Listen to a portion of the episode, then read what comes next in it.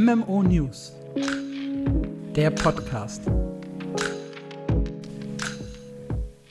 Einen wunderschönen guten Tag, guten Abend, guten Morgen, wann auch immer ihr uns hört und herzlich willkommen zum MMO News Podcast. Heute nehmen wir ein kleines Special auf und wir wollen über das kommende Spiel Throne and Liberty sprechen, was es damit auf sich hat, was das überhaupt für ein Spiel wird und warum das Ganze so spannend ist, äh, erklären wir euch heute in diesem Special. Wir sind einmal ich, Mark Sellner, der MMORPGs liebt und sich sehr auf Project TL oder Throne and Liberties freut. Und mein geehrter Kollege Alex, hi. ich finde das, find das toll, dass du sagst, dass du dich auf MMORPGs freust, ja. Ist total crazy, in einem MMORPG-Podcast äh, Fan von diesem Genre zu sein. Tatsächlich finde ich, dass viele MMORPG-Fans sehr skeptisch auf neue MMORPGs reagieren. Deswegen fand ich das wichtig, nochmal zu erwähnen. Okay, okay, true. Ja, muss man nur mal einen Blick ins Reddit werfen. Das ist da, da geht's echt verrückt zu, wenn, wenn neue Spiele vorgestellt werden. Eigentlich wollen alle nur ihr Lieblingsspiel in etwas hübscherer Grafik mit etwas mehr Content neu released, habe ich das Gefühl. Ja, und entweder mit oder ohne PvP. Kommt tatsächlich immer auf den Typen an, ja. Das ist tatsächlich auch ein großer Punkt bei dem Spiel, über das wir heute reden. Ob PvP, wie PvP und muss ich überhaupt? Ähm, darüber wollen wir jetzt einmal kurz sprechen. Wir reden darüber, was ist Project TL, beziehungsweise was ist Throne and Liberty. Wir reden darüber, was es an Gameplay bietet, was es an Klassen und überhaupt für speziellen Features bietet, was wir überhaupt momentan zum Release, zum Bezahlmodell oder überhaupt wissen und dann, wie es überhaupt dazu kam, dass jetzt da in Throne and Liberty steht, wie das noch mit vielleicht anderen kommenden Spielen zusammenhängt äh, und wo das Spiel eigentlich herkommt. Ja, und um euch erstmal einen ganz kleinen Überblick zu geben, was das eigentlich für ein Spiel ist. Throne Liberty wird von NCSoft entwickelt. Das ist eine koreanische Firma, kennt ihr wahrscheinlich äh, über Spiele wie Ion, Blade and Soul, Lineage, möglicherweise als Publisher von Guild Wars 2 und auch Wildstar, bevor es eingestellt wurde. Und die sind seit Jahren drauf und dran, äh, neue Spiele zu entwickeln.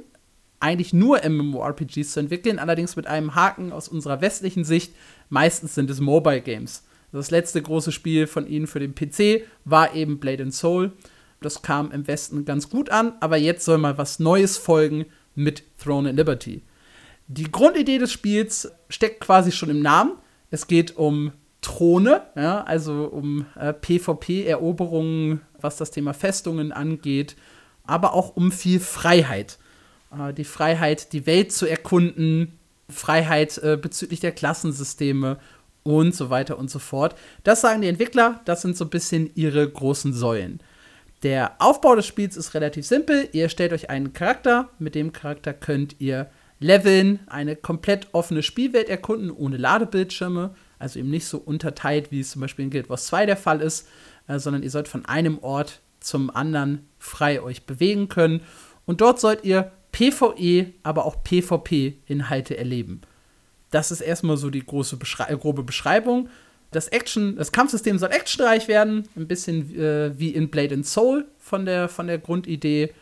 Und das besondere Feature des Spiels ist so ein bisschen das dynamische Tag-, Nacht- und Wettersystem.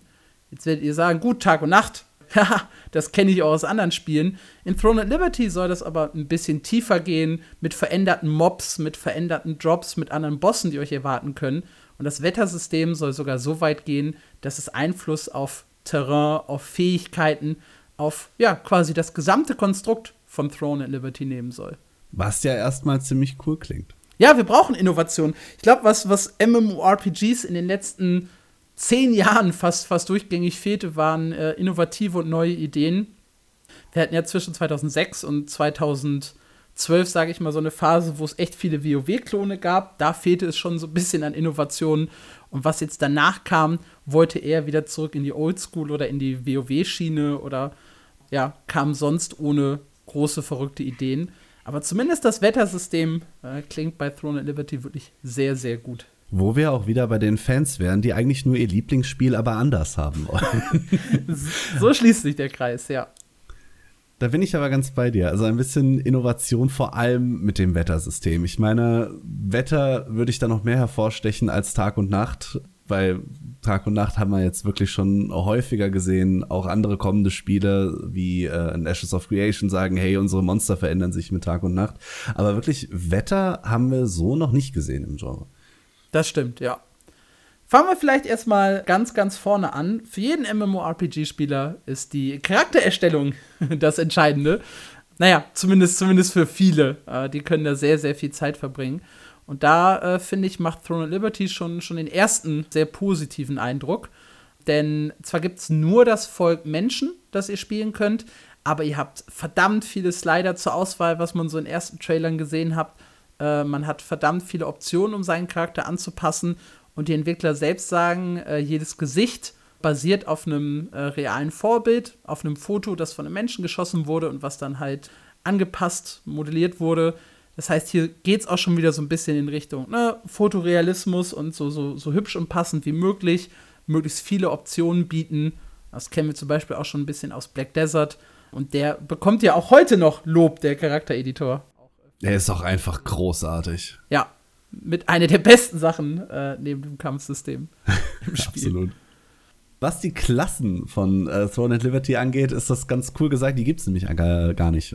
Das Spiel kommt äh, ähnlich wie das vielleicht in äh, New World kanntet ohne Klassen aus. Das heißt, ihr sucht euch nur zwei Waffensets aus, zwischen denen ihr wechseln könnt. Die könnt ihr dann auch wieder ähnlich wie New World hochleveln und ihr sollt auch alle Waffen leveln können.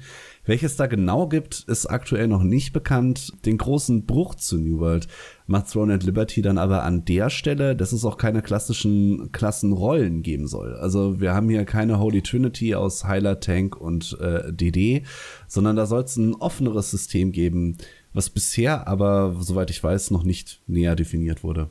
Ja, sie haben halt in dem Video gesagt, jede Waffe soll irgendwie Verteidigungsfähigkeiten äh, bieten die einem halt in brenzligen Situationen helfen und die sollen sehr, sehr unterschiedlich sein. So, meinen ersten Flashback hatte ich da an Guild Wars 2. In der ursprünglichen Ankündigung und auch über heute eigentlich noch, ist es ja so, dass jede Klasse sehr, sehr gut für sich selber überleben kann. Jeder hat eine Heilfähigkeit, jeder hat teilweise äh, unterstützende Fähigkeiten oder Hilfsfertigkeiten, die halt auch irgendwie Heilung oder Defensive mitbringen. Und ich vermute mal, so ein bisschen in dieselbe Richtung wird es äh, dann auch bei Throne and Liberty gehen. Dazu nutzen die auch einen äh, Waffenwechsel, wie man das eben auch bei New World und bei Guild Wars 2 und auch bei ESO kennt. Das ist inzwischen sehr, sehr beliebt.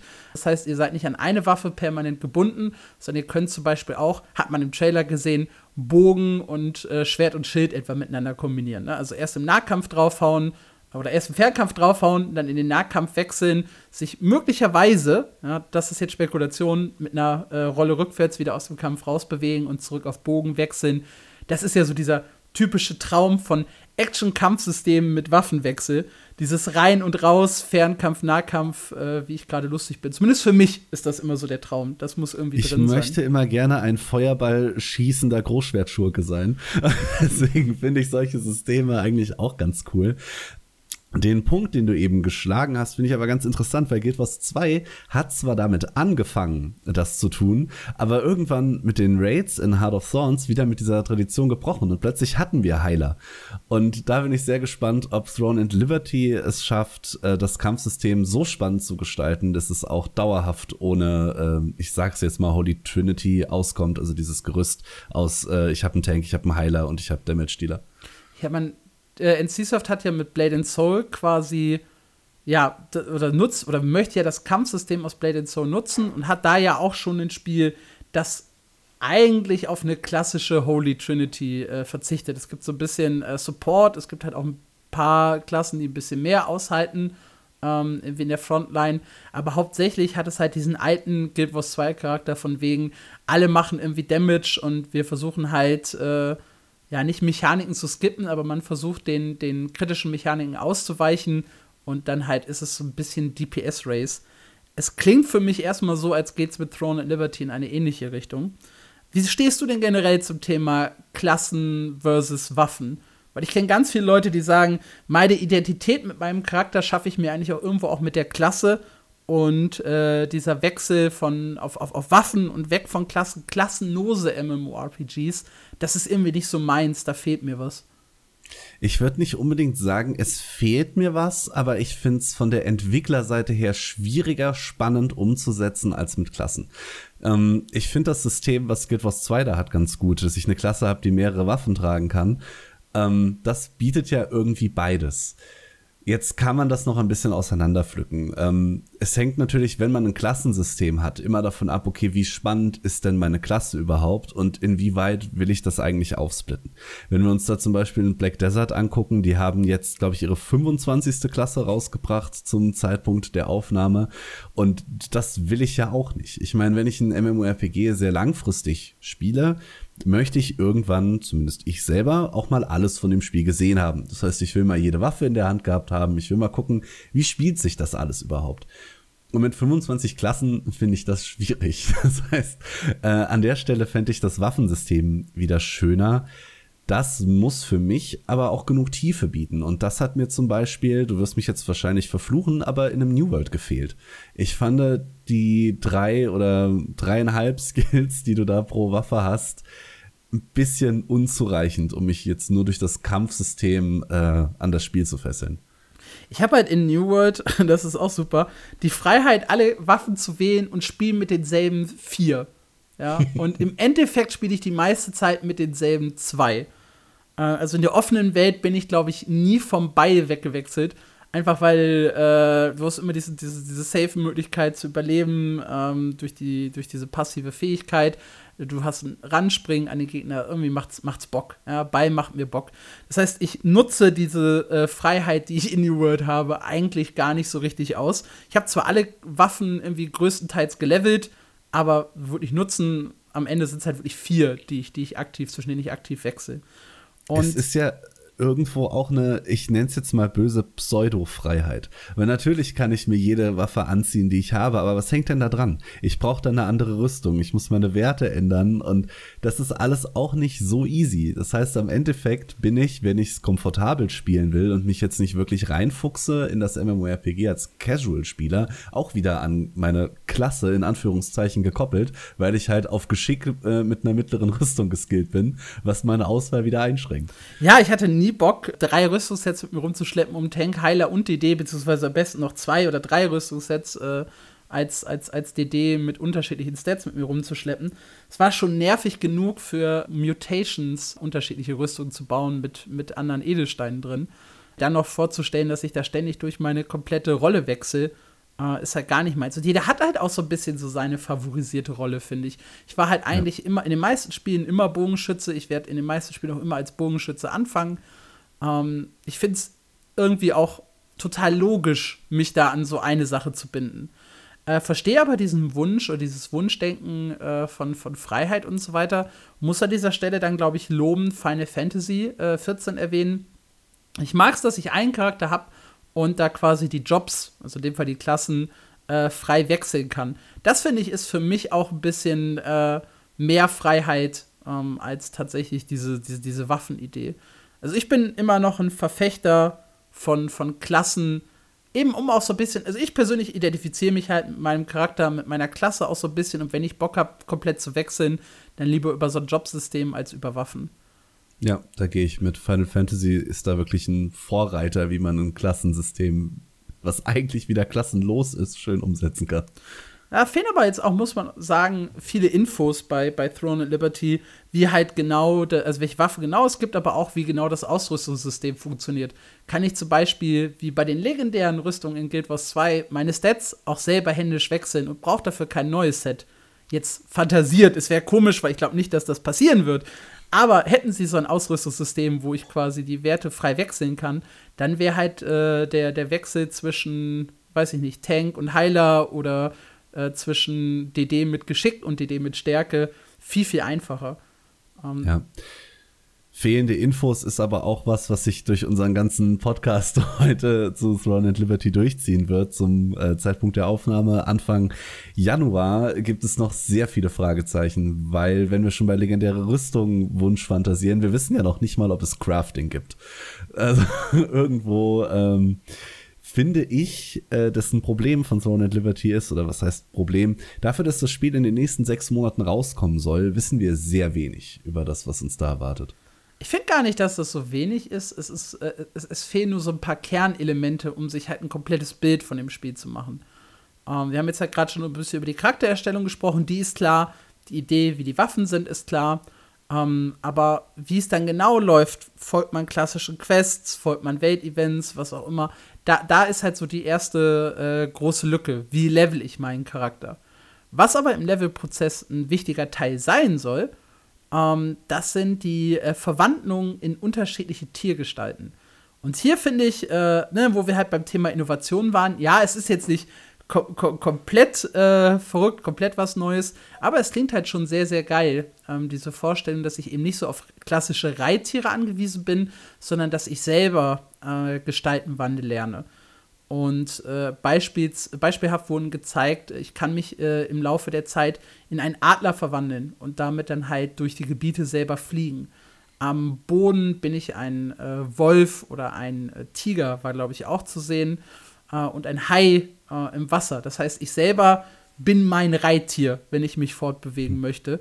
Und ja, generell das Thema Fortbewegung klingt einfach sehr, sehr dynamisch, sehr, sehr schön wir bekommen auch so einen lustigen Kletterhaken, den hat man im Trailer gesehen, um sich halt an, an Wänden irgendwie nach oben zu bewegen. Und ich mag's, wenn man äh, so ein bisschen Dynamik auch in diese ja, langweiligen Reisephasen bringt. Das habe ich jetzt ganz, ganz stark zuletzt bei New World gemerkt, ja, wo es halt wirklich sehr, sehr viel, ich laufe von einem Ort zum anderen und es passiert halt nicht so viel ähm, ist. Und da klingt es halt mega geil, diese Möglichkeit, mich in Adler zu verwandeln, in Hai, einen Kletterhaken zu nutzen, egal was da kommt. Das lockt mich. Das hat mich auch total gecatcht. Ich meine, diese Kombination aus, ich habe eine komplett offene Welt ohne Gebiete und Ladezeiten und ich kann mich in Adler verwandeln, ist eigentlich, das definiert ja Freiheit auch wieder irgendwo, was ja schon im Namen steckt. Und ich glaube, oder ich sehe mich jetzt schon sehr viel Zeit damit verbringen, einfach als Vogel durch die Welt zu fliegen. Wobei sich da für mich auch wieder die Frage auftut, wie spät schalte ich das frei? Weil sollte ich mich von Anfang an in Adler verwandeln können, bräuchte ich keinen Kletterhaken. Das ist wieder so ein bisschen. Ah, in welche Richtung geht das? Aber ich weiß halt nicht, wenn du den Kletterhaken instant nutzen kannst und nur auf eine Anhöhe willst und für den Adler erstmal so ein kleines bisschen channeln musst, ich glaube, dann willst du schon irgendwie so den Instant-Kletterhaken verwenden. Aber ja, da sind wir da wieder beim Thema noch so ein bisschen Fragezeichen. Wir haben halt noch keine Version des Spiels spielen dürfen bisher. Es gab einen Haufen Trailer, es gab zuletzt ein Entwicklervideo, wo sie halt ausführlich äh, drüber gesprochen haben, was ihre Idee für das Spiel ist und wodurch man jetzt auch ein, finde ich persönlich, deutlich klareres Bild hat, weswegen wir eben auch diesen Podcast aufnehmen können. Denn sie haben halt auch gesagt, das war immer diese große Frage, PvE versus PvP, ne, was kann ich in der, äh, also inwieweit werde ich in Kämpfe verwickelt in der offenen Welt? Weil in Korea ist es sehr, sehr beliebt, PvP, äh, offenes PvP zu bringen. Wir kennen es aus, aus Bless Unleashed, äh, wir kennen es aus. Jetzt fällt mir kein Titel ein, aber es gibt Dutzende, in denen man äh, Open PvP äh, in der Spielwelt hat. Und ich weiß, dass ganz viele, äh, gerade europäische und deutsche Spieler, davon eher abgeschreckt sind. Und da hat der äh, Chefentwickler des Spiels jetzt gesagt, PvP ist optional. Man kann bewusst PvP ausweichen. Ähm, die Idee ist, es werden in der Welt immer wieder Events auftauchen und innerhalb dieser Events existiert dann PvP. Da treten alle Spieler gegeneinander an ähm, und wer nicht ins PvP verwickelt werden möchte, sieht diese Events dann auf der Map und kann einfach sagen, okay, ich gehe dann jetzt mal 10 Meter daran vorbei, äh, ich brauche den Quatsch jetzt nicht. Ähm, so ein Event haben sie auch sehr, sehr schön vorgestellt, sehr, sehr äh, plastisch und verständlich. Es gab zum Beispiel ein Wolfsschwanz-Event. Dabei ging es darum, dass Spieler 20 Minuten lang innerhalb dieses Events Wölfe, tö Wölfe töten und äh, dann als Loot eben die Schwänze aufsammeln. Und wer am Ende die meisten hat, gewinnt und äh, steigt dann in so einer übergreifenden PvP-Rangliste auf. Äh, das, der Clou an dem, bei dem PvP-Event ist, man kann die anderen Spieler töten und dann einfach die von ihnen gesammelten Wolfsschwänze klauen.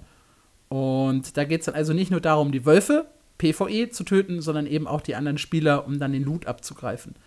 Äh, wichtig Was dabei ist, dass es aber kein Full Loot gibt. Also ihr lootet nicht ja. äh, Rüstung und, und Waffen der Spieler, sondern in diesem Fall halt wirklich nur diese Wolfsschwänze. Was auch wieder so ein kleines bisschen Innovation in die wohl standardmäßigste Standard-MMORPG-Quest der Welt gibt, nämlich Töte 20 Wölfe. ja, true. Ja, so, so kommt da auch eine, eine, eine, ganz neue Dynamik rein. Und dann soll halt diese PvP-Rangliste, ähm, ja, so ein bisschen der, das, das Ziel aller PvPler sein. Also an möglichst vielen Events teilnehmen, diese Events gewinnen, dafür Punkte sammeln, in dieser Rangliste aufzusteigen. Und wer ganz oben in der Rangliste steht, da kommen wir dann gleich noch zu, darf sogar das Wetter beeinflussen. Und das ist halt äh, ein, wie ich finde, sehr, sehr cooler Anreiz. Und damit auch die ganze Welt. Ja. Und wer halt sonst Bock auf PvP hat, das sei an dieser Stelle auch gesagt, äh, der kann sich halt in, in Gilden organisieren und dann um große Festungen kämpfen. Das war so ein Kernelement, das sie in den ersten Trailern vor allem sehr, sehr oft gezeigt haben äh, große Burgen, viele Spieler, das Niederreißen der, der Welle und dann am Ende äh, die Eroberung des Throns, um dann selber äh, Besitzer dieser Burg zu sein. Und auch Wo da auch wieder die Verwandlung im Vordergrund stand. Ja! Weil ich fand die beeindruckendste Szene von diesem ersten Trailer. Ich hoffe, ihr habt ihn äh, gesehen und könnt euch grob vorstellen, wovon Ansonsten ich rede. verlinken wir ihn in den Show Notes. Ich wollte das nice. die ganze Zeit schon mal sagen. Ja. Ist diese Stelle, wo sich der eine Spieler in diesen übergroßen Belagerungsgolem verwandelt und dann äh, wirklich größer ist als die Festungsmauer und auf diese Festung zurennt und versucht sie einzureißen, während noch seine Kumpanen irgendwie auf seinem Kopf warten, um die Festung zu stürmen und über die Mauer zu springen. Das sah genial aus. Und da hab sogar ich Bock auf PvP, der eigentlich ein kompletter PvP-Muffel ist. Ja, große, großes Potenzial hat da Guild Wars 2 liegen lassen mit den Alpha-Belagerungsgolems. Ich finde halt, äh, die waren zu leicht zu bekommen und zu nutzlos. Aber wenn das halt ja. so ein richtig Special-Ding ist und du damit halt wirklich so eine Wand einreißt, ne, habe ich, hab ich auch Bock drauf, muss ich sagen. Da sehe ich uns. Wer jetzt aber sagt, hey, ich habe aber gar keinen Bock auf PvP, was mache ich denn eigentlich die ganze Zeit? Ja, dafür soll es PvE-Inhalte geben. Und hier wird es dann so ein kleines bisschen, ja, ein kleines bisschen Glaskugel, weil es gibt nur so ein paar kryptische Aussagen. Die kryptischen Aussagen sind, es soll hochwertige PvE-Inhalte geben. Die Entwickler haben gesagt, wir wollen das Spiel zu einem Mainstream-Spiel machen und dafür ist halt PvE zwingend notwendig. Es soll große Bosskämpfe geben. Auch bei diesen Bosskämpfen soll es mal zu PvP-Events kommen, aber es sollen auch PvE-Events sein, so wie ich das bisher verstanden habe. Ja. Und sie sagen, very, very important äh, ist eine tiefgehende, starke, immersive Story, die das Ganze begleitet. Das heißt, es wird nicht wie irgendwie, ja, in manchen Sandbox- oder PvP-Spielen irgendwie unzusammenhängend sein oder man hat mal so den einen oder anderen kleinen äh, Storystrang, sondern es soll so eine gesamte Story geben. Und diese gesamte Story soll sich auch mit der Zeit mitentwickeln. Das heißt, wenn zum Beispiel neue Updates kommen oder wenn die Spieler gemeinsam die Welt verändert haben, um was Neues freizuschalten. Und da greift dann das Memorial-System. Auch das, finde ich, ist noch ein bisschen kryptisch. Die Idee ist, wenn der gesamte Server quasi, also man erlebt die Story oder man kennt das aus, fangen wir anders an, man kennt das aus anderen MMORPGs, wo man Phasen hat, in denen man eine andere Story erlebt als die Mitspieler. Und das wird dann manchmal durch äh, Instanzen gelöst oder manchmal durch Phasing. In ESO war das am Anfang ganz, ganz schlimm. Da hat man sich fast mit jeder Quest irgendwie in einer anderen Phase befunden, hat die anderen Spieler in der offenen Welt nicht gesehen und so weiter. Und dieses Memorial-System soll das Phasing aus dem Spiel nehmen. Man erlebt also quasi die Story in der Welt gemeinsam und äh, die Welt macht Fortschritte und alle machen diese Fortschritte zusammen schafft man es mal nicht, so einen Fortschritt mitzuerleben, dann kann man an so ein Memorial gehen und da dann quasi den alten Inhalt nochmal spielen, um diese alten Story-Inhalte nochmal zu erleben. Man geht also quasi aktiv zurück in eine andere Phase, während die Welt halt fortgeschritten ist in die nächste Phase. Cooles System wäre das für Guild Wars 2 gewesen, mit der, mit der Lebendigen Welt Staffel 1, wo ja wirklich sich die, die Welt verändert hat und man dann äh, alten Content nicht mehr erleben konnte. Ja. Und das soll halt ja. mit diesem Memorial-System so ein bisschen umgangen werden. In der Ursprungsaussage stand auch irgendwo, dass man damit sein Level anpassen kann, um auch in alten Gebieten noch relevante Inhalte zu erleben. Ähm, das klang jetzt in den letzten äh, Entwicklervideos nicht mehr so, als wäre das noch so. Also das Memorial-System hat auch noch so die eine oder andere Lücke. Erst dachte ich halt wirklich, das geht so in Richtung äh, dynamische Skalierung wie in Guild Wars 2. Also ich kann auch in ein Startgebiet zurückgehen, mich quasi runterskalieren lassen, um da irgendwie Loot zu bekommen oder Inhalte zu erleben. Jetzt klingt es eher nach so einem ja, ich umgehe das Phasing-System. Für mich klang das auch ein bisschen so, als würde sich, äh, oder als hätten sie schon fest geplant, dass sich das maximale Level mit der Zeit deutlich erhöhen wird. Mhm. Und dass ich dann sagen kann, okay, ich bin jetzt zwar, keine Ahnung, Level 120, ich möchte aber eine Story erleben, die damals vor, zum Release damals 2023 war. Ähm, und da waren die Leute halt nur Level 70. Und ich fand das klang, als würden sie da dann auch wieder auf 70 runterskalieren wollen. Ähm, ob sie das jetzt überhaupt noch tun, äh, ist die Frage und auch wie das am Ende gelöst wird. Also ich habe ein bisschen Sorge, dass sie es, ich sag mal, suboptimal machen, ähm, wo wieder zum Vergleich Guild Wars 2 werden, wo sie ähm, ich weiß gerade leider nicht mehr, wie sie es genannt haben, aber mit Aureen konntest du ja dann in die Erinnerungen äh, zurückspringen mhm. und dann jeweils so äh, einzelne Story-Abschnitte spielen. Die waren aber nur so zehn Minuten lang und auch ein bisschen aus dem äh, Kontext gerissen. Und da hoffe ich auf ein schöneres System. Geil wäre halt natürlich, ich habe das Gefühl, sie wollen ja generell alles so irgendwie in die offene Welt packen. Also keine Instanzen, keine, keine Story-Instanzen, äh, nicht so in dem Bereich, dass sie einfach quasi eine alte Version der Open World äh, kreieren, in der alle dann auch frei rumlaufen, die eben in diesem Moment das Memorial-System nutzen, um da hinzukommen. Und dann lebst du quasi die alten Bosse, die alten Story-Inhalte, das, was halt damals auf dieser Karte äh, Usus war das erlebst du quasi wieder mit denselben Leuten, die halt auch in dem Moment das Memorial-System nutzen. Das heißt, wenn, jetzt weiß ich nicht, unsere Freunde 2025 anfangen und wir sagen, ey, da hat sich ein Gebiet so verändert im Laufe der Zeit, lass mal wieder mit denen zurückgehen in die ursprüngliche Version, dass das halt so möglich ist und man da zusammen quasi die alte Open World nochmal erkundet. Das wäre richtig cool, stelle ich mir aber technisch schwierig umzusetzen vor. Weiß ich nicht, weil das wäre ja dann quasi du kannst das ja dann durchaus so ein bisschen instanzmäßiger machen. Also du erlebst nur äh, diese Fläche und hast dann, wie du es aus Guild Wars 2 kennst, so, so einen Rand, ne? Wenn du darüber hinausgehst, wirst du zurückteleportiert oder so.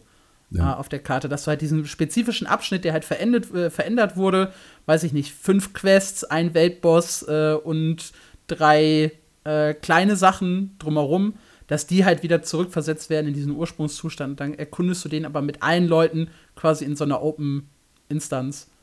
So stelle ich ja. mir das Memorial-System vor. Wie es dann am Ende wird, ja. Ist jetzt schon ein bisschen im Wunschdenken abgedriftet hier bei uns. Ja. Aber das ist so die, die Kernidee des Memorial-Systems. Wie halt die Feinheiten aussehen, wie gesagt, das ist noch offen. Aber äh, das ist auch eine wichtige Säule des Spiels, haben sie gesagt. Was eine andere wichtige Säule des Spiels ist und Gott sei Dank weniger offen, äh, wie wird sich das Wetter und die Umwelt auswirken? Ich meine, das schreiben sie sich ja ganz groß auf die Fahne und ist auch das, was ich am spannendsten finde. Und da haben sie zum Beispiel schon Details verraten, ähm, wie zum Beispiel, dass durch sehr viel Regen irgendwelche Höhlen überschwemmt werden und ich da dann für einen äh, Zeitraum nicht mehr rein kann.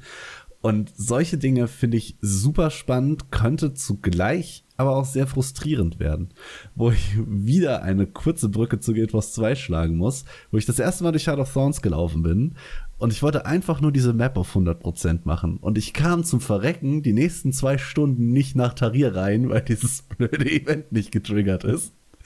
Und ich bin gespannt, ob sie das Wetter so umsetzen, dass ich mir denke, okay, cool, da ist jetzt eine überschwemmte Höhle, dann gehe ich da halt als Hai rein, weil das können wir ja auch. Oder ob ich da, äh, oder ob das irgendwann in die Richtung ausartet, oh, Mist, schon wieder alles nass, jetzt muss ich warten bis morgen oder so. Das ist tatsächlich äh, ein sehr, sehr valider Kritikpunkt an dem System. Ah, ich befürchte auch, dass äh, das bei PvP-Schlachten halt zu dem einen oder anderen Balance-Problem führen kann. Beispiel, das Sie ja auch genannt haben, äh, ist, man hat verschiedene Zugänge, um die Festung zu erobern. Eine ist halt die Kanalisation. Wir alle kennen das aus, aus Herr der Ringe, ja, äh, zweiter Film. Äh, mal so rein in die Kanalisation, bumm, Festung weggesprengt. Äh, und das geht halt bei, bei Sonne sehr gut und bei Regen halt nicht, weil es überschwemmt ist und probiert dann halt mal eine Explosion in einen überschwemmten Kanal zu erzeugen. Schwierig. Feuer läuft da nicht so. Ähm, da, da, das war so das Kernbeispiel, das sie halt gebracht haben, dass es auch auf PvP Einfluss nehmen kann. Dann ist Was es halt auch natürlich super ärgerlich, wenn du der Verteidiger bist und das Wetter steht gegen dich äh, und danach probierst du am nächsten Tag oder in der nächsten Woche das Ding zurückzuerobern und das Wetter ist als Angreifer gegen dich. Ja. Was ich da auch super spannend finde, Sie haben ja schon gesagt, ähm, Wind kann deine Pfeile schneller machen. Das ist ja jetzt erstmal cool. Jetzt wäre es aber noch ein bisschen cooler und das weiß ich tatsächlich nicht, ob die Windrichtung dabei auch eine Rolle spielt. Also wenn du als Verteidiger quasi den Gegenwind hast und deine Pfeile quasi nicht durchkommen auf die Angreifer, das macht schon sehr viel Dynamik aus und das könnte sehr geil sein, glaube ich. Ja, da sind wir ja wieder bei diesem Punkt, ne? Es, es fehlen halt noch so Details, um sich das ja. komplette Spiel zu erschließen. Auf dem Papier klingt es halt gut oder schlecht, je nachdem, aus welcher Perspektive man eben dieses Feature liest. Äh, auf der anderen Seite, äh, es, es, hat halt einfach eine Menge Potenzial. Ja, ja absolut. Ähm, ich gucke hier gerade noch mal in das Video ähm, von dem, äh, auf dem, ist auf dem offiziellen Kanal von NCSoft, wenn ihr euch das auf YouTube auch mal anschauen möchtet, wo sie dann halt äh, das Wetter zeigen, wie sich mit äh, Regen ähm, so ein so eine Schlucht füllt, mit der du dann, in der du dann dich halt nicht mehr äh, aufhalten kannst. Beziehungsweise auch andersrum, wenn du noch keinen Kletterhaken und kein Fliegen hast, kannst du wahrscheinlich durch Schwimmen dann plötzlich die oberen Ränder der, der Schlucht erreichen. Das ist ja dann Stimmt. auch so dass, dass die, die andere Option. Dann zeigen sie hier den äh, Tag- und Nachtwechsel äh, sehr, sehr schön, dass dann halt äh, tagsüber plötzlich ganz andere Mobs auftauchen, weil sie in der Nacht äh, in Höhlen geschlafen haben oder hier waren es zusammengerollte Steine Steinelementare, die nachts einfach geschlafen haben und die mit Sonnenaufgang dann plötzlich aktiv werden und dich angreifen. Äh, das ist halt noch der, der andere Aspekt neben dem Wetter, ist halt dieser Tag- und Nachtrhythmus. Da wurden sie schon ein deutliches Stück konkreter, fand ich. Sie haben nämlich gesagt, äh, hey, der Tag geht vier Stunden, die Nacht geht eine Stunde, äh, es wird andere Mobs geben, es wird anderen Loot geben, es wird andere Bosse und andere Events geben je nachdem, welchen Tag- oder Nachtzyklus, äh, oder also, ob man Tag oder Nacht gerade erwischt. Das ist auch was, ja. was man sich, glaube ich, deutlich besser vorstellen kann. Ja, wobei ich mich da auch wieder frage, und das tun alle MMORPGs, warum muss die Nacht denn kürzer sein als der Tag? Ich finde so offene Welten nachts immer viel, viel schöner und ich bin meistens lieber, äh, lieber nachts unterwegs in Spielwelten. Ich finde das einfach atmosphärischer. Die Leute hassen, glaube ich, Dunkelheit.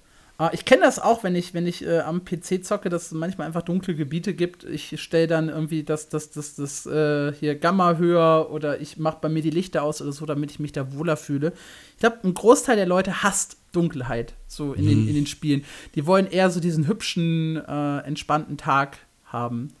Ähm, ja, sie, sie, sagen halt, es ist äh, Tag- und Nachtwechsel sind äh, vorher, vorhersehbar das ist halt ein Element, damit können die, können die Leute umgehen, da wissen sie, was passiert, was sich verändert. Und dann soll halt das Wetter unvorhersehbar sein. Das heißt, man weiß eben nicht, welche, äh, regnet es gleich, kommen Windböen, äh, scheint die Sonne, was auch immer. Und das soll halt verschiedene äh, Effekte haben. Übrigens auch im Video zu sehen ist ein äh, elektrischer Blitzangriff, der bei Regen mehr Ziele trifft als am Tag. Das ist, also so, ist so direkt, direkt im Vergleich äh, links, rechts, selbe Position, selbe Gegner. Und der eine Blitz trifft einen Gegner, der andere trifft drei äh, von der Fähigkeit. Das heißt, es geht nicht nur darum, dass der Wind die Pfeile beeinflusst, sondern das, das gesamte äh, Wetterkonstrukt soll halt irgendwie äh, eine Rolle bei Angriffen spielen. Was das heißt, aber auch super wieder in diese ganze Konzeption passt, dass sie auch sagen, ey, wir wollen ein Mainstream-MMO sein, finde ich da eine ganz spannende Aussage. Weil durch diese ganzen, ich sag mal, zufallsgenerierten Effekte wie Wetter und äh, Regen, Wind etc. hast du einen, einen, ganz großen, nicht kalkulierbaren Faktor auch in PvP und Festungsmatches. Und das ist ja was, was ich sag mal mir fällt gerade ein netter Begriff für Tryhards ein, aber Leute, die halt so komplett äh, auf, auf Leistung getrimmt sind, ja eigentlich nicht so mögen, weil es, weil sie damit nicht rechnen können. Und ich finde, das ist ein, ein wichtiger Punkt, dass sie da sagen, wir gehen mehr Richtung Mainstream und gleichzeitig, zumindest klingt es für mich so, auch mehr Richtung Casualisierung. Also wir, wir holen alle ab, wir bauen extra Dinge ein, die sowieso niemand vorhersehen kann, um allen eine, eine ausgeglichenere Chance zu geben. Ich finde gerade für die Tryhards ist das super spannend. Ich nehme da gerne als Vergleich irgendwie Hearthstone oder Teamfight Tactics oder sowas, wo du halt ein großes Maß an Strategie hast, aber immer halt auch einen Zufallsfaktor. Und trotzdem schaffen es die Tryharder ja in der Regel immer nach oben und nicht die Random Casuals, die immer Glück haben. Weil ja. Glück balanciert sich halt irgendwann aus und es kommt am Ende doch auf Skill an. Und ich glaube, dass diese dynamischen Elemente, diese Zufallsfaktoren das Spiel dann halt auch frisch halten können, je nachdem, wie, äh, ja, wie ausgeprägt das Ganze ist und wie gut das Ganze umgesetzt wird. Ich glaube, diese Frische fehlt halt, finde ich, in vielen Spielen äh, manchmal ja. einfach. Immer zu richtig. wissen, was passiert, alle Boss-Patterns auswendig zu lernen und immer zu wissen, in drei Sekunden gehe ich einen Schritt nach links, äh, kann auf Dauer, glaube ich, auch sehr, sehr langweilig werden. Das ist ja einer der Gründe, warum die Leute sagen, PvP ist eigentlich geil, weil ich weiß nie, was der Gegner macht. Es gibt keine Patterns, die ich auswendig lernen kann, keine äh, klassischen Spielzüge, sondern jeder verhält sich halt irgendwie anders. Und das kommt so ein bisschen mit dem Wettersystem dann vielleicht auch ins PvE reingeschwappt.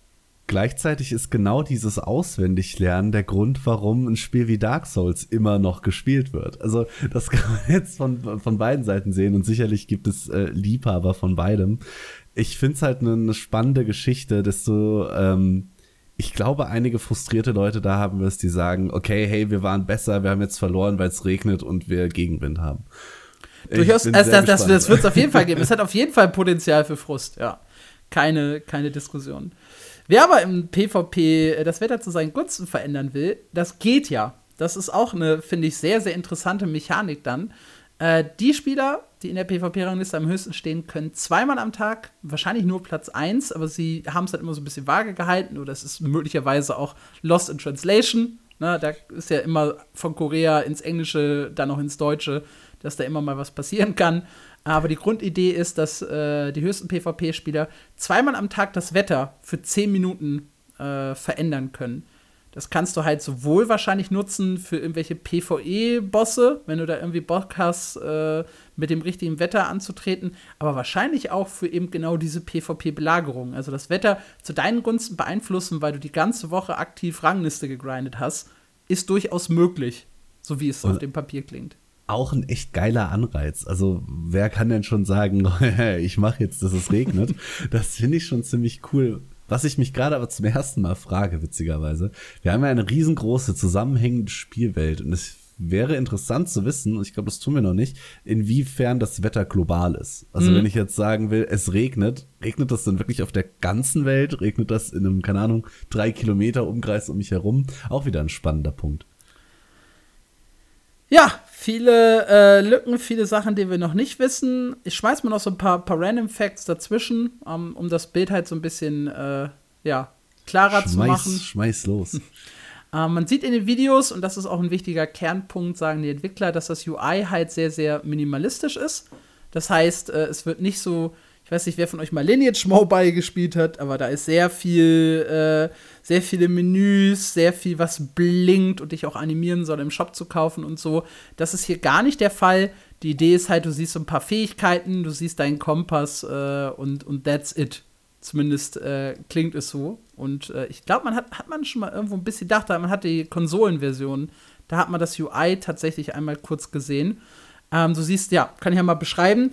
Äh, rechts oben deine Quest, links äh, deine Gruppe, links unten dein Buff-Food und äh, Tränke, rechts unten deine Fähigkeiten. Das ist wie gesagt die Konsolenversion. in der Mitte, da wo man so klassisch bei MMORPGs kennt, äh, ist dann der Chat äh, hier gesetzt. Ähm, spannend ist dann auch, das gibt uns vielleicht ein Gefühl für die Zahl der Fähigkeiten bei dem UI. Äh, es sind vier, sechs, acht belegbare Fähigkeiten für die Konsole. Also die klassischen, hier ist es Dreieck, Kreis, Viereck und äh, X hm. oder Kreuz. Ich bin mir da immer nicht sicher. Ja, da wird ja drüber debattiert. Und dann kannst du äh, hinten über R2 und dieselben Tasten äh, nochmal vier neue Fähigkeiten belegen. Das wird auf jeden Fall mehr Dynamik als äh, drei Skills in New World versprechen. Und dann gibt's, äh, achso, nee, das ist das äh, Target anvisieren mit L1 und dann die Richtung angeben. Okay. Ich gehe aber stark davon aus, ich meine, für ein modernes Spiel, das ist ja eigentlich gang und gäbe, dass du die UI insofern anpassen kannst, wie sie, wie sie dir gefällt. Zum Beispiel den Chat auszublenden oder, oder eine Map ein- und auszublenden. Ich ja, gehe eigentlich davon aus, dass das kommt. Muss ja fast. Map ist halt ein spannendes Thema, weil die sehe ich halt nicht äh, hier gerade in dem Screenshot für die Konsolen. Stimmt, es gab immer nur einen Kompass, ne? Es gibt oben den, äh, ich nenne immer den Elder Scrolls Kompass, ja. Dies, den man jetzt auch bei, bei New World hatte und so, ja. Tatsächlich spannend, dass ich hier nur das UI von der Konsolenversion, nicht aber von der PC-Version finde. Ähm, ich fand aber tatsächlich, ähm, New World hat ja damals gesagt, wir machen diesen Kompass, weil dann erkundet ihr die Welt viel mehr, als wenn ihr eine Karte habt. Und ich habe das gelesen und dachte mir, was ein Bullshit. Aber es funktioniert. Es funktioniert Echt? tatsächlich. Oh, ich, ich, erinnere mich nur an hunderte frustrierte Stunden, in denen ich den richtigen NPC gesucht habe, weil er mir halt eben, äh, weil ich ja keine Minimap oben hatte, um mir das anzeigen zu lassen. Ähm, ich bin schon ein Fan von der, von der Map.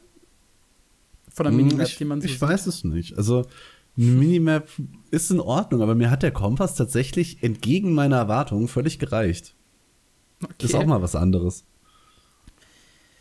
Ja, äh, UI, dann haben wir noch drei, vier andere kleine Sachen. Äh, es gab äh, Pets im Video zu sehen, die neben einem hergelaufen sind. Was die genau machen, ob sie irgendwie Funktionen haben wie in Lost Ark, ob sie einfach nur süß sind wie in Guild Wars 2 oder ob sie ein Mix davon sind. Keine Ahnung, keine Info bisher dazu. Ähm, man hat gesehen, dass man äh, Kräuter sammeln kann in, in Videos, also aufheben vom Boden äh, wie es genau im Crafting-System, eventuelles Holzfällen, Steine hacken, was auch immer steht, keine Ahnung, auch das ist noch offen. Zum Max-Level gibt es auch noch keine Aussage. Was man noch bisher in Videos gesehen hat, ist das Level 70 äh, als bisher höchsten Punkt. Äh, gut möglich, dass es aber auch noch höhere Level äh, gibt im Spiel. Wir wissen ja auch noch gar nicht. Oh doch, ich habe das, das PvP, ich habe das, äh, äh, das Dingensdesign gefunden. Das äh, PC, PC-Interface. Ich habe gelogen. Aha. äh, es ist ziemlich simpel. Links oben Charakter mit Lebenspunkten, links unten Chat, Mitte acht Fähigkeiten und der Weapon Swap Button. Äh, rechts unten ähm, Items, äh, hier Essen, Trinken, äh, Potions, was auch immer. Und äh, rechts die hier, die, der Questlog und oben drei Striche fürs, fürs Menü. Wie man das, das so ne, kennt, ja. Burger-Menü heißt das witzigerweise. Ah, Crazy. das ist das äh, UI, damit ihr auch ein Bild davon habt äh, für den PC. Konsole und PC ist aber auch ein gutes Stichwort, weil wir sollen ja eine globale Version bekommen. Also Konsole, PC soll alles gleichzeitig kommen und äh, gleichzeitig nur mit neuen Inhalten versorgt werden. Was ich noch nicht weiß, ist, ob es ein Crossplay gibt. Also ob die Leute auch wirklich zusammenspielen können. Ähm, und es ist auch noch nicht klar, für welche Konsolen das überhaupt kommt.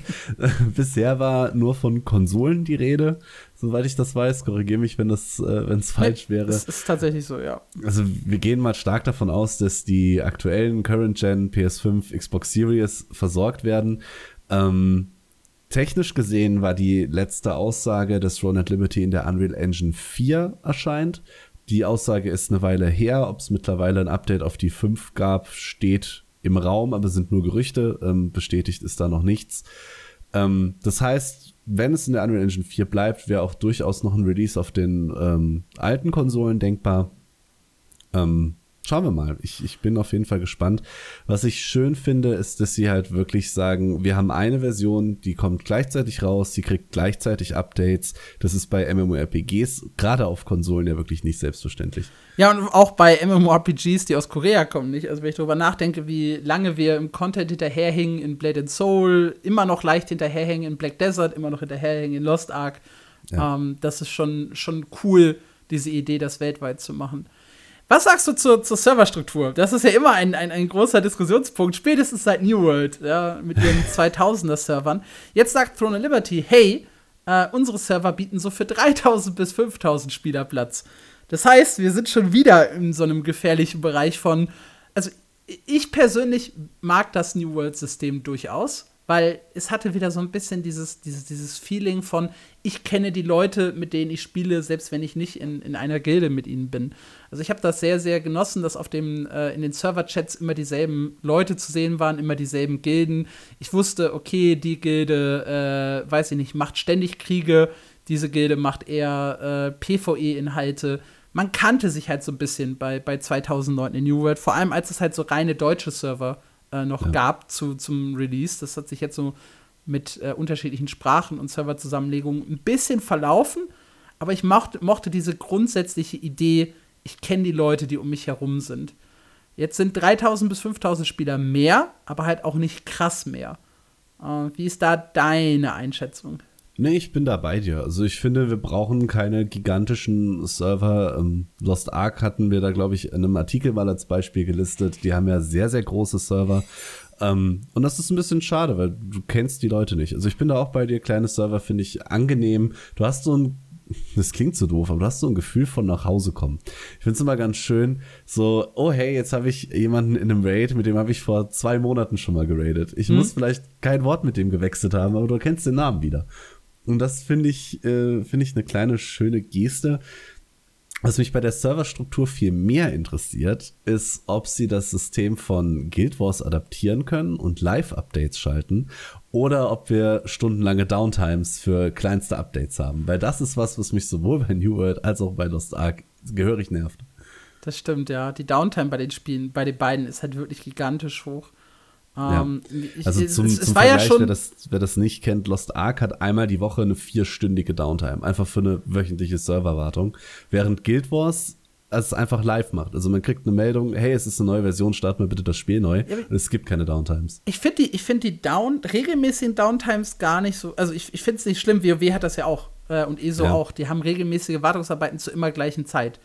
Und das ist, glaube ich, der Punkt. Regelmäßige Wartung zu immer gleichen Zeit mit der immer gleichen Stundenzahl da kann ich mich drauf einstellen. Bei New World war das ja ständig Kraut und Rüben. Da gab es ja äh, zwei, drei Notfallpatches, die mal in einer Woche rauskamen, wo die Server dann dreimal drei Stunden down waren.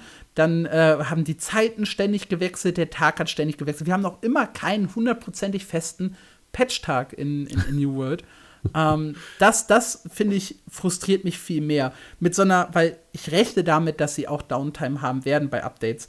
Aber vielleicht schaffen sie es zumindest Hotfixes und kleinere Updates aufzuspielen, ohne stundenlange Wartungsarbeiten. Das wäre. Wäre auf jeden Fall wünschenswert. Ich ja. habe noch einen Punkt bei dem Thema Server. Ähm, weil du eben auch Guild Wars 2 angesprochen hast, Mega-Server. Weil diese kleinen Server, die halt eine feste Spielerzahl haben, haben halt immer die Gefahr, irgendwann stirbt der Server aus und wir müssen halt zusammenlegen, löschen, was auch immer. Ja. Ähm, oder muss Servertransfers bezahlen, die dann echtes Geld kosten. Ähm, da lobe ich mir Guild Wars 2 auch wieder mit dem Mega-Server-System. Ich mag es tierisch, dass meine Welt immer gefüllt ist. Ich sehe aber, dass das bei so einem reinen Open-World-Game wie Throne of Liberty, glaube ich, sehr, sehr schwer ist. Weil du hast halt keine Instanzen, die du laden kannst, wie es eben bei Guild Wars 2 der Fall ist, sondern du lebst halt in einer Welt und da dann irgendwie zu Megaservern ist schwierig. Möchte da aber trotzdem eine Lanze brechen für Guild Wars 2, ähm, weil ich, und auch für ESO, weil ich finde, grundsätzlich Megaserver-Systeme sind, glaube ich, eher die Zukunft als diese äh, kleinen Server. Ja, sehe ich auch so. Oder zumindest, dass du es schaffst, eine, ich sag mal, Hybrid-Version davon hinzukriegen. Lost Ark hat ja zumindest auf einer Region gewisse Inhalte, die du zusammenspielen kannst. Also da teilen stimmt, sich ja. mehrere Server das gleiche Auktionshaus. Man kann zusammen in Raids gehen. eigentlich kann man alles zusammen machen, außer sich in der offenen Welt zu sehen. Was auch eine Lösung für Throne and Liberty wäre, womit ich durchaus einverstanden wäre. Was New World übrigens auch immer mehr macht. Äh, wir haben ja schon, äh, es soll demnächst kommen, der Außenposten-Ansturm, äh, der zusammengespielt werden kann. PvP-Arenen können schon übergreifend gespielt werden. Dungeons, das wünschen sich ganz viele über den Dungeon Finder, sollten auch übergreifend gespielt werden können. Wenn das kommt, hey, toi, toi, toi, kann ja, das mein, auch da noch was werden. Amazon hat es ja gerade erst für Lost Ark umgesetzt, die haben ja jetzt Erfahrung darin. Kommen wir zu dem äh, größten Fragezeichen und dem vielleicht auch wichtigsten Knackpunkt des ganzen Spiels, die Monetarisierung. Weil NCSoft ist durchaus für äh, aggressive Monetarisierung und ich äh, nenne es auch bei einigen Spielen, nicht bei allen, aber bei einigen Spielen durchaus Pay to Win, was sie halt anbieten, gerade bei ihren äh, Mobile Games, äh, wo man sich dann äh, die besten Potions, die äh, besten Charaktere teilweise und ähnliches auch im Shop kaufen kann, Buffs im Shop kaufen kann und so weiter und so fort. Ja, Throne of Liberty. Eigentlich können wir gar nicht viel dazu sagen, weil es gibt keine offizielle Aussage, außer einer. Es soll sich von der Monetarisierung von Lineage unterscheiden. Lineage sind Free-to-Play-Spiele mit aggressivem Shop. Das heißt, Throne of Liberty wird kein Free-to-Play-Spiel mit nicht so aggressivem Shop. Das ist die Vielleicht. positive Info, die man daraus ziehen könnte, ja. Ähm, Stand jetzt gehe ich davon aus, dass sie äh, in Richtung äh, Buy-to-Play äh, ohne Pay-to-Win gehen, aber halt mit vielen Convenience-Items im Shop. So ein bisschen äh, Guild Wars 2 mäßig. Also alles Mögliche mit Inventar und Bankplätzen äh, hinter, einer, hinter einer Paywall äh, packen, neue Charakterplätze hinter einer Paywall packen, sehr, sehr viel da rein. Aber grundsätzlich Buy-to-Play und eben nicht Free-to-Play. Aber das ist halt pure Spekulation. Äh, wir haben noch eine zweiten Aus, äh, zweite Aussage, die hieß, Uh, we will minimize the gap between users as much as possible and avoid pay to win. Um, ähm, das heißt, sie versuchen es zu vermeiden. Hm. Ja, okay, nett. cool. Uh, aber ist es dann jetzt halt wirklich komplett weg? Uh, ich vermute, da wird es dann auch um sowas gehen wie, weiß ich nicht, Booster, um schneller aufzuschließen. Ähm, vielleicht solche Pässe, wie es dann irgendwie Lost Ark hat, um, um, um schneller aufzuschließen. Ähm, sowas sehen ja einige Leute schon als Pay-to-Win an. Ich glaube, das sind so Elemente, auf die sie setzen. Ich hoffe, ich vermute und hoffe, dass NCSoft nicht den Fehler macht und Rüstung, Waffen oder stärkste Potions in den Shop bringt. Ähm, weil das führt, glaube ich, zu Diskussionen, die dem Spiel im Westen zumindest eher schaden würden. Ähm, Gehe aber davon aus, dass es auch kein äh, keine Ponywiese äh, sein ja. wird, was den Shop angeht, weil das ist halt auch nicht NCSoft. Da haben wir auch wieder das in Anführungszeichen Problem einer globalen Version. Wir haben, wir werden hier keinen Shop haben, der auf den Westen gemünzt ist. wir, wir ja. werden eine globale Version haben, die irgendwie so halbwegs zumindest allen passt.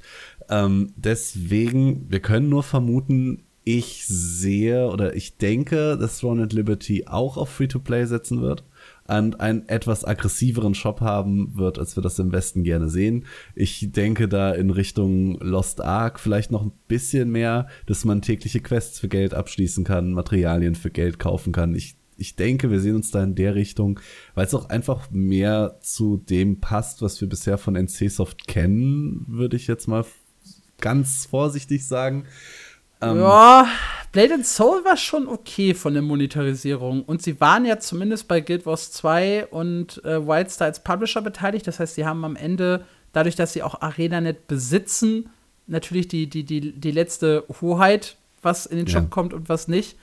Ähm, bei beiden haben sie halt gesagt, wir haben auch die westlichen Spiele im Hinterkopf und beides war okay. Blade and Soul ein bisschen aggressiver als Guild Wars 2.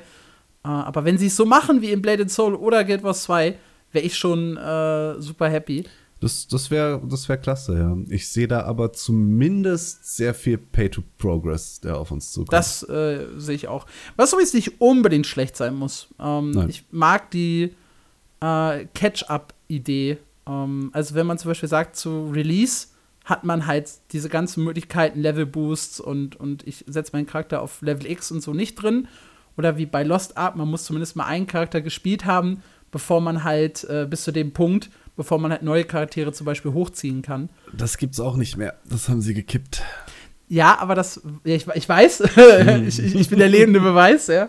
Aber ich, ich, ich mag so diesen, diesen Ansatz, dass ich halt, also dass ich zu wem, okay, bei Lost Ark ist es ja so, ich kann nicht zur maximalen Ausrüstungsstufe und zum, zum maximalen aufschließen, sondern so eine Stufe davor, so, mhm. wo man so mit dem letzten Patch war.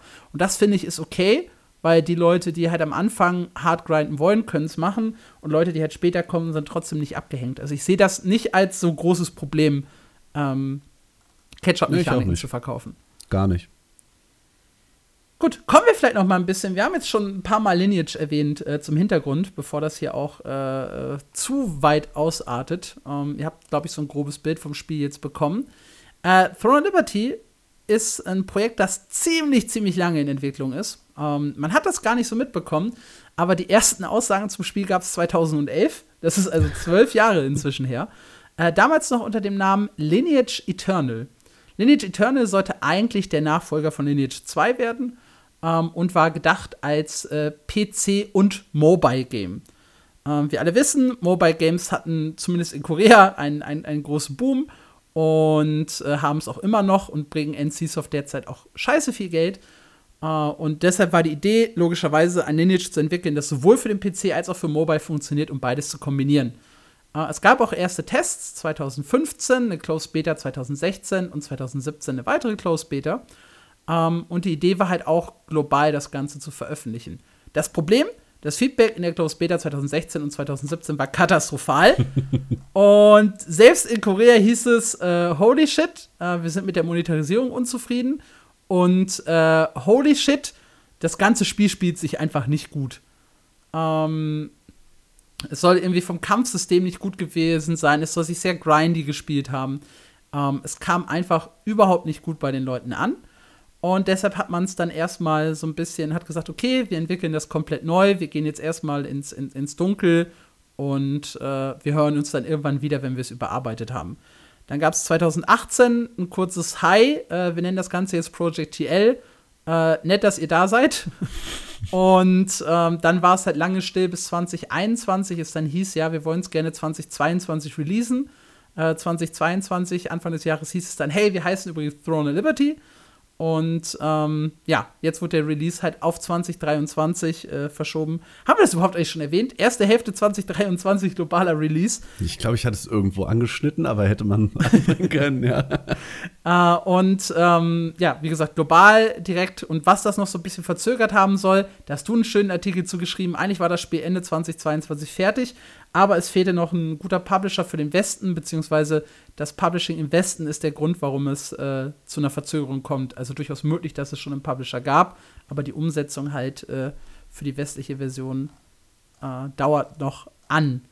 Das finde ich übrigens auch eine ganz kuriose Situation, ähm, dass halt, also erstmal überhaupt Lineage Eternal, ähm, dass es halt in der, in der Welt gespielt hat, als Mobile Game gedacht war, jetzt kompletter Fokus PC und Konsole es gibt eine Aussage im Video, da heißt es, mit Hilfe von Streaming wird man es auch auf Mobile Games spielen. Da wird man dann das Konsoleninterface haben. Ähm, die Aussage gibt's, aber der Fokus liegt halt tatsächlich auf PC und Konsole, also weg von den ganzen Mobile Games. Und das andere ist halt, äh, dass es einen Publisher für den Westen geben soll, weil NCSoft ist ja eigentlich in der Lage, im Westen selbst zu publishen, zumindest in Teilen. Lineage äh, 2 publishen sie selber im Westen. Blade and Soul haben sie selber im Westen gepublished. Äh, ja, gut. Ion, dafür haben sie sich Gameforge äh, und ich glaube für. Oh, wer macht's denn gerade in Nordamerika? Macht's noch Valoof? Da haben das sie ein paar Mal gewechselt. Da war es mal On Mars and Mars. Nee, die waren es bei Tira, ne? Oh, ich weiß auch nicht. Auf jeden Fall gibt es unterschiedliche Publisher für Ion im äh, Korea, äh, in, in Nordamerika und in Europa. Um, ähm, und sie sind ja offiziell der Publisher von Guild Wars 2 hier. Auch wenn sie mit ArenaNet natürlich einen äh, Entwickler in Amerika haben, äh, haben sie sich ja auch so ein bisschen um Vertrieb und Marketing gekümmert. Es gibt ja sogar die Firma oder die, die Tochterfirma NC West, die halt spezifisch darauf ausgelegt ist, äh, NC-Soft-Spiele in den Westen zu bringen. AKA Blade and Soul, Lineage 2, Guild Wars, Guild Wars 2, Lineage 2M Uh, das sind, glaube ich, die Spiele, die hier gerade im Portfolio stehen. Ich habe die Webseite einmal aufgerufen. das finde ich auch sehr spannend. Vor allem, wenn ich sage, ich habe eine globale Version, die die gleichen Inhalte bekommen wird und dann trotzdem zu sagen, okay, wir, wir nehmen uns andere Publisher, obwohl wir es selber machen könnten, fand ich interessant. Finde ich, finde ich sehr kurios, ja. Da muss ein Partner her, dem die halt echt vertrauen, ne? Also der ja. halt auch richtig eng mit denen arbeitet dann. An der Stelle vielleicht auch noch mal kurz erwähnt zu der Geschichte. Ähm, während sie das ganze Ding so zusammengescrapped haben, nachdem sie gemerkt haben, dass es irgendwie Mist, ähm, es hat, also Throne and Liberty hat nichts mehr mit Lineage zu tun. Es, es wird eine eigene, ein eigenes Spiel, eine eigene Welt, hat da äh, nicht mehr irgendwas Altlast, was sie mitbringen. Ähm, und da ist es ganz spannend, um den Schlenker äh, zu wagen. Wir wissen nämlich auch schon, obwohl das Spiel noch nicht mal da ist, recht viel über die langfristige Zukunft von Throne and Liberty. Da hatten sie nämlich ähm, Project E angekündigt. Über Project E wissen wir aktuell noch gar nichts, außer dass es aus Throne and Liberty raus entstanden ist und in der gleichen Welt spielen wird. Ähm, wird wohl ein komplett eigenständiges Spiel äh, und ist rausgewachsen, weil man hatte die Welt für Throne and Liberty gemacht und dann gemerkt, okay, wow, das Ding ist echt riesig. Es soll wohl auf, sollte ursprünglich auf zwei Kontinenten spielen, dem westlichen und dem östlichen Kontinent. Und während der Entwicklung hat man sich dann wohl dazu entschieden, den östlichen Kontinent da komplett rauszunehmen. Das heißt, Throne and Liberty soll auch von der Umgebung westlich her wirken, um das vorsichtig zu sagen. Project E steht dabei für Project East, soll dann auf dem östlichen Kontinent spielen und ein komplett eigenes Spiel werden, aber wohl noch irgendwie mit Throne and Liberty zusammenhängen. Ähm, das ist aber sehr, sehr ferne Zukunftsmusik und äh, Project E ist noch im Early Stages of Development, aber finde ich eine interessante Geschichte, die dahinter steckt. Ja, das ist super kurios. Wobei sie bei Project E, glaube ich, auch noch nicht gesagt haben, was für Plattformen das werden, oder? Nee, ich glaube, Project E äh, war, war sehr lose erzählt. Ist ja auch spannend, ob sie das dann ebenfalls als äh, PC-Konsolenspiel bringen wollen oder ob sie dann sagen, okay, das ist dann quasi unsere vollwertige Mobile-Version mit einem Port für, für PCs, wie sie es jetzt zum Beispiel auch mit den Lineage-Titel äh, gemacht haben. Äh, ja, Sie haben bisher nur gesagt, dass Project E ein eigenes Triple, ein eigener Triple A-Titel wird. Okay, das klingt dann schon fast eher wieder nach PC als nach Smartphone. Ja. Also Triple A ist gefallen. Äh, ich schaue gerade noch mal nach, aber wo es kommt, äh, ist noch nicht bekannt. Nein. Ja, und dann arbeitet NCSoft ja angeblich, man munkelt, eine offizielle Aussage gibt es noch nicht dazu, an einem äh, MMORPG zu Horizon. Ähm, da gibt es die Zusammenarbeit wohl mit Sony. Das sei so durchgedrungen äh, aus irgendwelchen internen Sony-Quellen. Äh, das heißt, NCSoft ist äh, ja, gerade groß dabei, was MMORPGs angeht. Wer hätte das äh, gedacht, noch vor ein paar Jahren, wo die halt wirklich nur den Fokus auf, auf Mobile Games hatten? Ja. Macht mir ein kleines bisschen Hoffnung für unser Lieblingsgenre. Ja, hoffentlich. Und ich glaube tatsächlich, dass da auch äh, in jüngster zu äh, in, in, jüngster Vergangenheit äh, Erfolge eben wie New World und Lost Ark äh, deutlich zu beigetragen haben. Ich meine, wenn man sich die die äh, initialen Spielerzahlen anguckt, Lost Ark hatte mit 1,3 Millionen Spielern den zweitgrößten Steam Launch ever. Ähm, das ist, glaube ich, alles in allem ein gutes Licht für die Zukunft von PC MMORPGs. Gut, dann kommen wir noch mal zu einem, äh, ja, ich sag mal persönlichen Fazit. Also was denken wir beide über, über Throne of Liberty aus unserer ganz persönlichen Sicht? Ich fange mal an der Stelle einfach an. Ähm, ich habe Bock. Erst habe ich grundsätzlich Bock auf jedes neue MMORPG. Ja, crazy, ich weiß. Aber äh, ich habe halt tatsächlich äh, aus, aus, aus dreierlei Gründen richtig Lust. Erstens, es, es klingt halt zumindest so, als wäre es ein wirklich äh, hochwertiges Spiel. Also nicht irgendwie so ein so ein kleines Astelia, äh, was so ein bisschen vor sich her dümpelt. Kein Bless, das zum siebten Mal wieder aufgelegt wurde, sondern halt wirklich was eigenes, innovatives, hochwertiges, eben mit diesem Wettersystem, eben mit äh, ja, einem soweit ganz ordentlichen Konzept. Punkt Nummer zwei, es sieht halt einfach in den, es sieht einfach unglaublich gut aus in den Trailern. Ich habe einfach Bock, diese, das Kampfsystem zu nutzen, mich da irgendwie durch die Welt zu bewegen und auch an diesen riesigen PvP-Schlachten teilzunehmen. Und das dritte Ding ist halt wirklich das Wettersystem. Ich hoffe einfach, dass das wirklich cool ist ähm, und dass genau das so eine kleine Innovation ist, äh, die mich dann halt langfristig äh, am Throne of Liberty hält. Skepsis gibt's äh, auf jeden Fall auch genug, ja, genug Punkte äh, regen zu, zur Sorge an. Eben noch fehlende Infos zum PvE ähm, noch fehlende Dinge, Waffen, Rüstungen, wie ist der Progress und natürlich letztendlich die Monetarisierung. Das sind so ein paar offene Stellen, die bleiben oder ein paar offene Fragen, die bleiben. Aber ganz grundsätzlich äh, bin ich für Throne of Liberty richtig optimistisch. Äh, das könnte, wenn es gut umgesetzt ist, ein richtig gutes Spiel werden. Und sobald wir halt äh, Hand anlegen können, äh, das kann ich an dieser Stelle auch versprechen, werden wir äh, nochmal darüber sprechen, unsere Eindrücke mit euch teilen und äh, es wird sicherlich auch ein kleines Anspielvideo bei mir geben und äh, Tausende, na Tausende vielleicht nicht, aber Dutzende Artikel von uns auf mein MMO. Äh, ja, also ich bin, ich bin äh, optimistisch, nicht sehr optimistisch, das war ich bei Lost Ark und bei New World.